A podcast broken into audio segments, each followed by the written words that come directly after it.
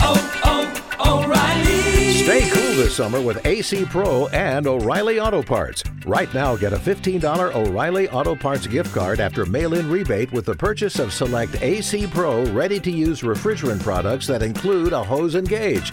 Beat the heat before you hit the road with AC Pro at your local O'Reilly Auto Parts store. Oh, oh, oh, O'Reilly. Auto Parts. No Brasil, tem gente mais revoltada com a história de quadrinhos do Superman do que com pessoas revirando lixo para poder comer, pois não tem comida em casa. Na terra em que a gente está preocupado com os vencedores do BBB, da Fazenda ou do Campeonato Brasileiro, a gente já perdeu a guerra faz muito tempo.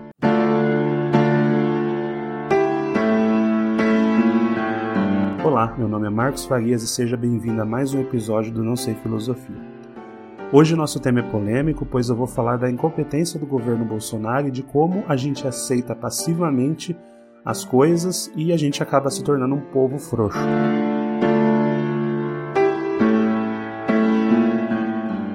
Antes de tudo, não se esqueça de seguir a gente no Spotify ou no seu, na sua plataforma de podcast preferido. Deixe o like no, no vídeo Uh, compartilhe com seus amigos e deixe os seus comentários. Todos os dados que eu vou citar no vídeo de hoje, uh, eles vão estar na descrição aí do, do, do, episódio. Então, aquilo que é dado real vai ser colocado. Tem algumas coisas que são apenas opiniões. Então, a gente vai saber discernir aqui. Mas eu deixei as fontes para você poder consultar e até se você quiser questionar alguma coisa, deixe nos comentários. Já fico alerta porque esse episódio ele vai ser cheio de ironias e provocações. E se você se sente incomodado em falar sobre política, Bolsonaro ou qualquer outro político, vá para um outro episódio, mas eu entendo que é urgente a gente falar desses temas. Pois o pobre cada vez está ficando mais pobre e a desigualdade está aumentando. A gente está vendo cenas né, de açougues vendendo osso com preço que antes vendia carne e pessoas revirando a lata do lixo e está achando que isso é normal. Muita gente diz que isso já acontecia, infelizmente é verdade. Agora, se a gente olhar a inflação, até lembra a famosa frase da Dilma da meta, né? A gente infelizmente já dobrou a meta da inflação. Nesse caso, é uma meta que é ruim, pois quanto maior a inflação, pior é. Ah, já estamos beirando os dois dígitos e isso lembra um pouco da época do Fernando Collor de Mello, né? Resquícios aí, talvez nem todos se lembrem, mas a gente estava numa situação difícil. Fernando Collor, que aliás é aliado do atual governo. A recuperação econômica de 2021 que a gente está vendo em relação a 2020, apesar de a gente ainda não ter chegado no final do ano, ela é um pouco ilusória. Porque a gente, é, a gente diminuiu mais de 4% no ano passado e ainda que a gente recupere esse mesmo valor, quer dizer que na prática a gente está voltando ao patamar que era antes de 2020, pré-pandemia. Porém, se a gente considerar que a gente está com uma inflação recorde dos últimos anos, a desvalorização da moeda cada vez maior, uh, recorde de desemprego e informalidade, na prática, mesmo o país crescendo, a gente está regredindo. Agora, não se engane, uh, quando eu era criança, eu ia lá no DIC 3 em Campinas, né, onde eu morava, eu ia buscar ossos no açougue para dar para o cachorro o dono do açougue ele cedia os, os ossos para a gente poder dar para o cachorro. Hoje tem dono de açougue vendendo.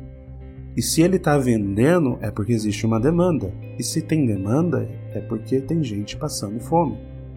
Então a gente não pode se enganar. Ah, mas o país sempre foi miserável. Sim, isso não quer dizer que a gente tem que aceitar essa miséria, principalmente essa miséria crescente.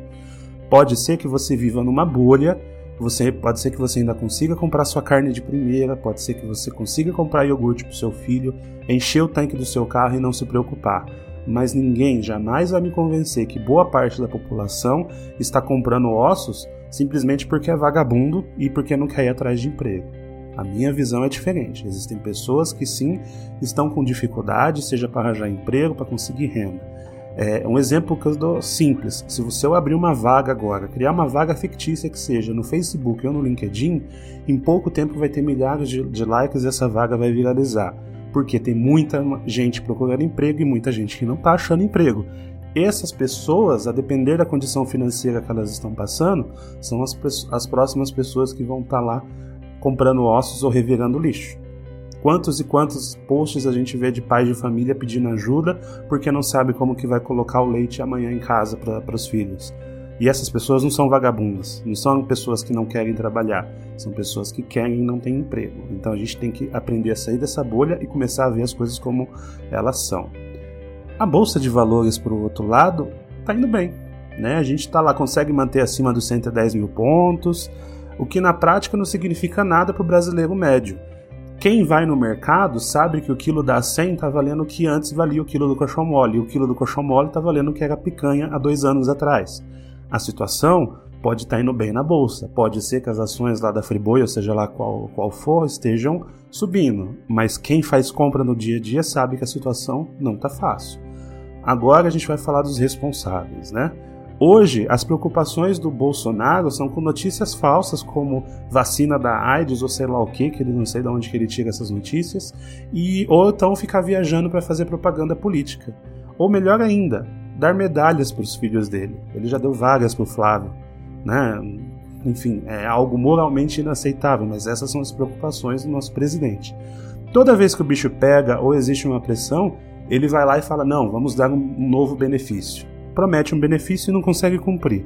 Joga na mão do Paulo Guedes, que é outro que se dizia ultraliberal e hoje tem que ficar se contorcendo para agradar o mercado financeiro, e ainda fala que o mercado agradece ele quando ele entra, né? pessoas com cumprimento pelo bom trabalho.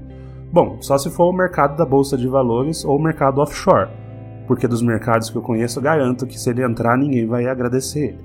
Né? Então a gente já começou a sair da pandemia, graças aí à vacinação, que tanto esse governo é, nega, e agora a gente está na situação de fome. O brasileiro realmente não tem um dia de paz, né? é uma situação é, bem, bem complicada. Alguns entusiastas do genocida vão dizer que Bolsonaro avisou que a gente ia ter essa situação, que a fome viria. Bom, isso é muito óbvio. Qualquer um que sabe de uma pandemia, de um histórico de pandemia, sabe que o próximo passo são as pessoas sofrerem, porque tem uma crise econômica global. Então não precisa mais de dois neurônios para poder chegar nessa conclusão. Agora, precisa sim de mais do que dois neurônios para desenvolver um plano que limite esse efeito da pandemia e ajude o povo, mesmo na dificuldade, a continuar sobrevivendo e mantendo um nível razoável é, é, é de vida. Infelizmente, o único que tem mais de dois neurônios nesse governo, né, falando de uma forma irônica, é o Paulo Guedes, mas ele gasta esses neurônios com outros fins, né? Então a gente tem vários discursos bonitos onde ele fala que a economia vai melhorar, que logo está chegando, que tudo vai crescer, que o povo vai melhorar, mas isso me lembra muito, né? Lembra quando você ia naquele bar lá do seu José e lá tinha uma plaquinha assim, né? Que ele não vende fiado, né? Ou assim, fiado só amanhã. Então é muito o discurso do Paulo Guedes, né? Economia só amanhã. E esse amanhã nunca chega. É, esse, esse discurso ele pode parecer filosófico, mas ele é escatológico, sobretudo para quem não sabe qual que vai ser o dia de amanhã. Por outro lado, a equipe econômica do Paulo Guedes é genial. Né? Você tem alguns ali que logo no início já abandonaram o barco e foram embora porque viram que não funcionava, mas você tem vários ali que são extremamente inteligentes. Né? Então eles tiraram toda a grana deles e colocaram em offshore. Né? O que é offshore? Quando você pega o seu dinheiro e investe fora do país onde você não sofre tribulação. Então, alguns dos comandantes, inclusive o próprio Paulo Guedes, têm dinheiro fora do país e eles ganham toda vez que o país perde, toda vez que o dólar está alto e o real está desvalorizado, toda vez que a economia vai, vai mal, eles ganham. Né? E aí eu relembro uma frase do Milor Fernandes falando sobre, sobre bancos, né? Que assim como os juros, os bancos não perdem por esperar, apenas ganham. Restam ainda alguns que ficam pela informação, né? Mas que informação? Informação sobre economia? Não, informação privilegiada, até da Petrobras. Até hoje a gente se pergunta qual foi o motivo da demissão lá do presidente uh, Castelo Branco do cargo de presidente da Petrobras lá em abril de 2021. Uh, ah, afinal, a gente nunca teve aquilo que o Bolsonaro prometeu, que foi uma queda nos combustíveis. Então ele foi lá e falou: não, esse presidente não sabe o que está fazendo. Foi lá, mandou ele embora e não teve esse, essa queda do combustível. Ao contrário, o combustível aumentou muito mais e todo o trabalho que o Castelo Branco estava fazendo em termos de melhorar a empresa ficou por isso mesmo. Mas ao mesmo tempo surgiram denúncias de inside trader, basicamente quando a gente ganha dinheiro com informação privilegiada na bolsa. E dentro dessa. Isso aconteceu logo após a demissão do Castelo Branco e foi divulgado até pelo próprio governo que somente três pessoas sabiam que ele seria demitido, que é o próprio Bolsonaro, Paulo Guedes e um dos generais que os, que os acompanham.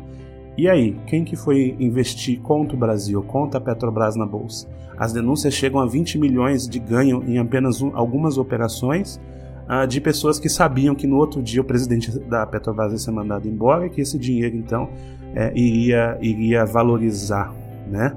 Mas enfim, eu fico tranquilo, muito tranquilo, porque a gente tem um órgão que chama CVM, que é a Comissão de Valores Imobiliários, que ele fiscaliza esse tipo de operação.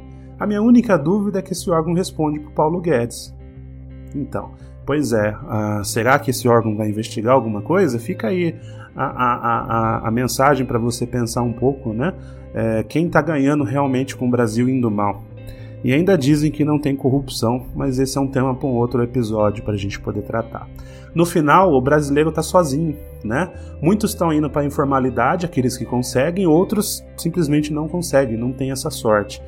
Bolsonaro e Paulo Guedes aprove se aproveitam dessa falta de sorte do brasileiro e começam a oferecer benefícios. Toda semana eles vão para a televisão oferecer algum benefício novo. E interessante, como no caso desse Auxílio Brasil, que basicamente eles estão reeditando, reformulando ou utilizando o mesmo conceito que era do Bolsa Família, do PT, que por, por sinal também não era originalmente do PT. Né, o governo que eles tanto criticaram, na hora da dificuldade, eles copiam exatamente as mesmas ações. Eu pessoalmente já passei por dificuldade financeira e dificuldades muito pesadas, assim, principalmente na minha infância, e eu precisava de ajuda externa.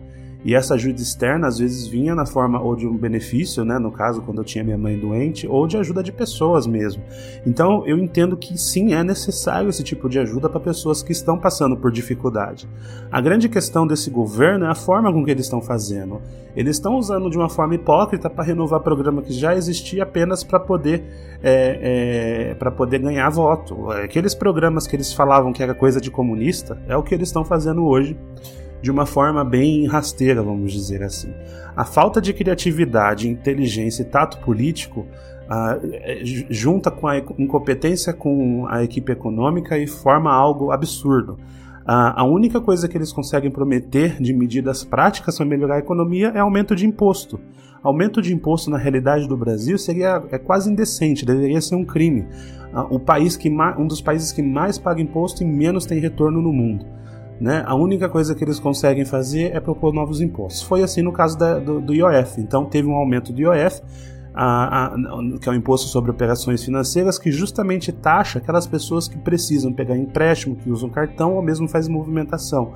Ou seja, ou pessoas que precisam muito, ou pessoas que ajudam a movimentar a economia vão ser taxadas para poder bancar tudo aquilo que o governo promete e não cumpre todas as reformas que esse governo propôs, elas, elas mantêm privilégio, mantêm privilégio de, de juiz, de, eh, de militar, de ministro, super salário. Então, o único que paga a conta na reforma é o povo. Então, eu entendo muito bem a revolta da esquerda quando eles falam: pô, a gente aprova uma reforma administrativa da Previdência ou sei lá o que, só vale pro pobre. É verdade, só vale pro pobre um juiz continua na mesma condição, um deputado também, um militar continua também tendo todos os benefícios que tinha antes. Um militar de alta patente, é claro, porque os da base não. Os da base ganham pouco. E é assim que é a lógica desse governo. Muitos vão dizer que isso aí é culpa do Congresso. Sim, em parte é. Né? O Congresso é uma consequência também do nosso voto.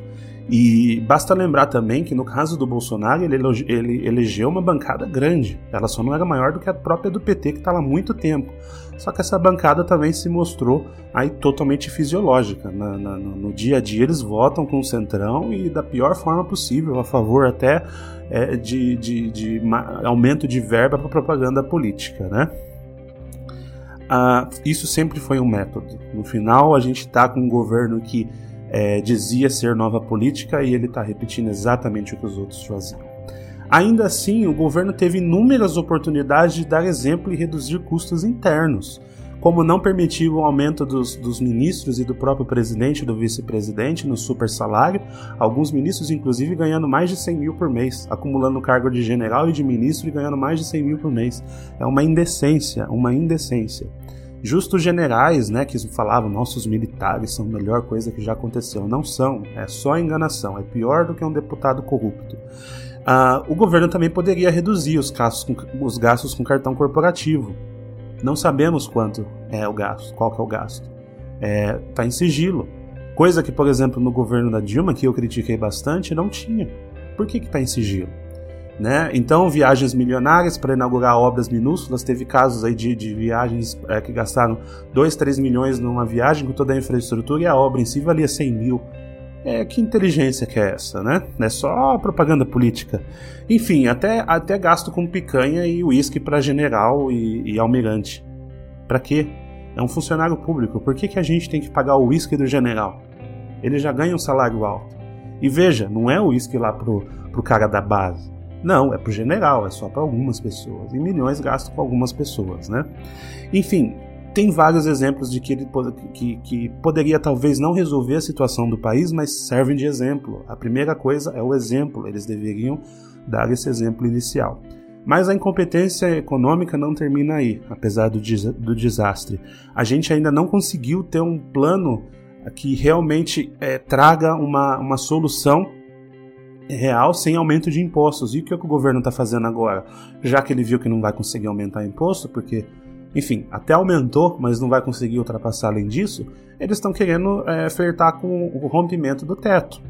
O justo teto, que é uma base do tripé macroeconômico, que visa então a gente é, não estourar os gastos e, de uma forma bem simplificada, não gastar mais do que a gente ganha.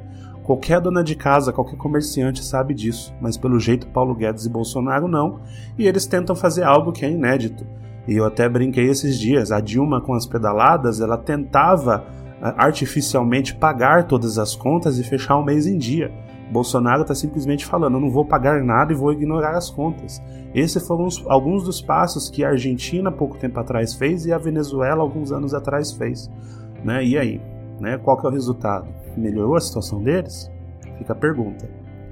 Uh, e se eu contar para você, você não vai acreditar, mas o Paulo Guedes ele usou um discurso recente para falar que a extrema pobreza deveria então é, é, movimentar o governo para que eles possam gastar mais do que eles arrecadam. Ou seja, exatamente um discurso que você ouviria de um partido comunista tradicional ou, por exemplo, do Partido da Causa Operária que, que prega, por exemplo, não pagar contas, as contas ou as dívidas externas para poder ter dinheiro para o povo. Então, Paulo Guedes, nesse sentido, ele está mais à esquerda do que o Partido da Causa Operária. A única diferença é que eu confio mais no Partido da Causa Operária, pois eu sei que aquilo é são os valores dele. Então, ele está defendendo algo pelo qual ele acredita. O Paulo Guedes eu já tenho as minhas dúvidas. Quem disse que ele vai realmente gastar mais e isso vai se reverter em benefício para o povo. Aonde está o benefício até agora?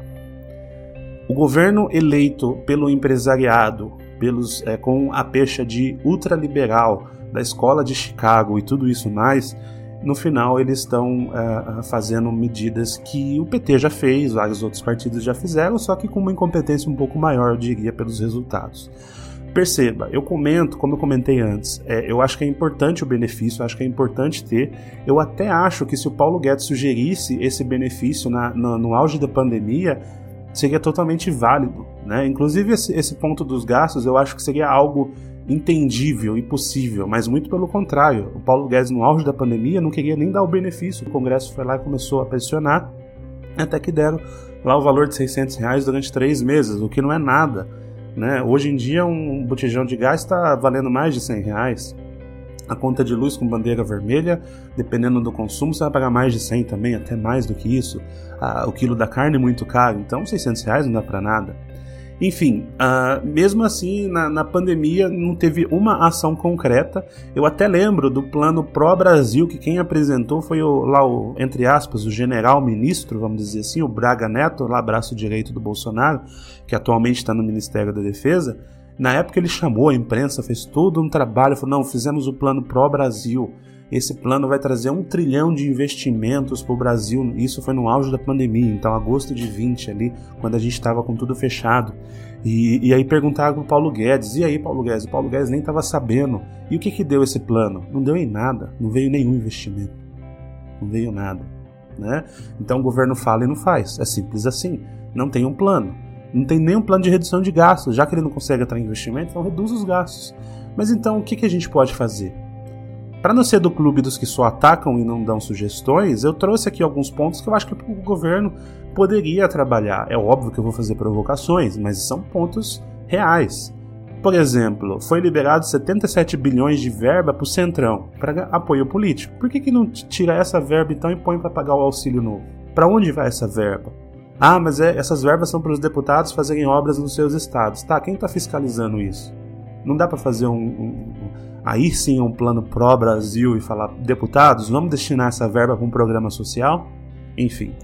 A gente também tem a questão da TV estatal. A gente poderia eliminar imediatamente a TV estatal. Não depende de aprovação de ninguém, a lei do próprio Congresso. O governo mantém duas TVs dentro da EBC que tem gastos estimados em dois ou três anos de 500 milhões de reais. Qual que é a necessidade do governo ter uma televisão que fica transmitindo 24 horas programação pública, que não dá audiência nenhuma, e fica lá exibindo o Bolsonaro fazendo discurso, sei lá onde? Para quê? Não precisa, né? As motociatas, que diz, tem, existem denúncias que não estão claras, mas de 2 a 3 milhões cada uma dessas motocicletas, que é basicamente para falar: ó, oh, gente, apoiamos o Bolsonaro. Qual é a necessidade disso? Você pode muito bem apoiar sem ter que gastar dinheiro público, fazer protestos sem ter que ganhar de, de, gastar dinheiro público. E o cartão corporativo que eu já mencionei, que infelizmente a gente não sabe quanto gasta. Existem estimativas na, na faixa de 10 milhões de, de, reais já gastos, mas foi colocado segredo. Por que colocar segredo num gasto público? Nenhum gasto público deveria ficar sob segredo, né? Enfim, a, e, a, e, por último a gente tem ali um levantamento que foi feito recente de verbas públicas para propaganda na imprensa, em jornal, TV, TV Globo inclusive.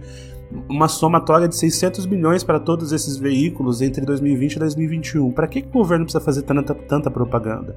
É óbvio, o mínimo precisa ser feito, por exemplo, propaganda para vacinação, esse tipo de coisa. Mas não faz sentido você gastar 600 milhões em propaganda que no, na prática vira o seguinte: o governo dando dinheiro para os amigos dele. Foi assim no PT e está sendo assim no Bolsonaro. A diferença é que o PT ali financiava algum, algum, alguns blogs, enfim, que ele tinha afinidade, e o Bolsonaro está financiando os amigos dele. E aí, temos que acabar com isso.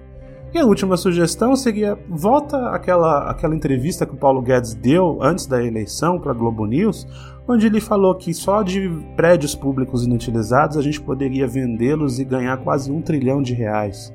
Cadê esses prédios, prédios públicos? Já foram vendidos? Já foi feito algo? Ou foi mais uma mentira? Né? E, de novo, a gente está falando de 30 bilhões para esse, é, esse benefício. Então, assim, eu citei aqui muito mais do que isso. Então, poucas medidas já conseguiriam cobrir esse rombo e não precisaria nem furar o teto. Mas pelo jeito, o governo tem tanta gente competente que os caras estão preocupados no ganho do offshore ou sei lá do que. Mas não está preocupado em fazer isso aqui pelo Brasil. Ah, mas a culpa é do Congresso. Então vai lá na live dele que ele faz semanalmente, o presidente, e fala: pessoal, é seguinte, vamos fazer um pacto pelo país? Eu convido todos os meus seguidores a ir lá na, na, no Arthur Lira e no Pacheco no Senado e pressionar eles para que a gente possa reverter isso daqui. Não faz. Faz o contrário, gasta mais dinheiro. E esse é o exemplo que ele quer dar. Né? Ele é o chefe do executivo, ele, o, o Guedes também é o chefe da economia. E aí? E você, o que, que você pode fazer? Bom, eu diria que se você está no grupo dos que estão sofrendo financeiramente, infelizmente é uma situação difícil. Ah, tenta pensar numa, numa iniciativa de procurar projetos sociais, como que você pode buscar algum tipo de suporte. Se você tiver um tempo livre, às vezes você está desempregado, algum tipo de profissionalização, existem cursos gratuitos no Senac, na FGV, a, maioria online, então nem todo mundo tem computador. Mas enfim, existem diversas pessoas com projetos, eu tenho certeza que na sua cidade deve ter algum tipo de projeto nesse sentido. A situação não é fácil, mas se você está parado, você conseguir se profissionalizar. Enfim, muita gente indo a informalidade, eu não julgo essas pessoas, né? De repente o cara prefere vender algo de porta em porta ou ser um comerciante informal, enfim. É, paciência, essa é uma, é, é uma situação complicada, né? Eu sei que tem muita gente também que tem vergonha de pedir ajuda, não tenha vergonha, né? Sempre vai ter alguém que pode te ajudar e, e, e, e que pode estar ali para você não sofrer, né? E é complicado isso. Agora, se você não está passando por necessidade, Por que, que você não ajuda as pessoas? Então ajude, busque alguém. Sempre vai ter alguém precisando de ajuda. Se você de repente não tem alguém próximo do seu círculo, procure uma instituição confiável que faça isso. Na pandemia, várias, vários locais se reuniram, vários locais arrecadaram cesta básica, questões, é, itens de higiene, ou mesmo até ajuda financeira para locais que abrigam pessoas que estão em necessidade.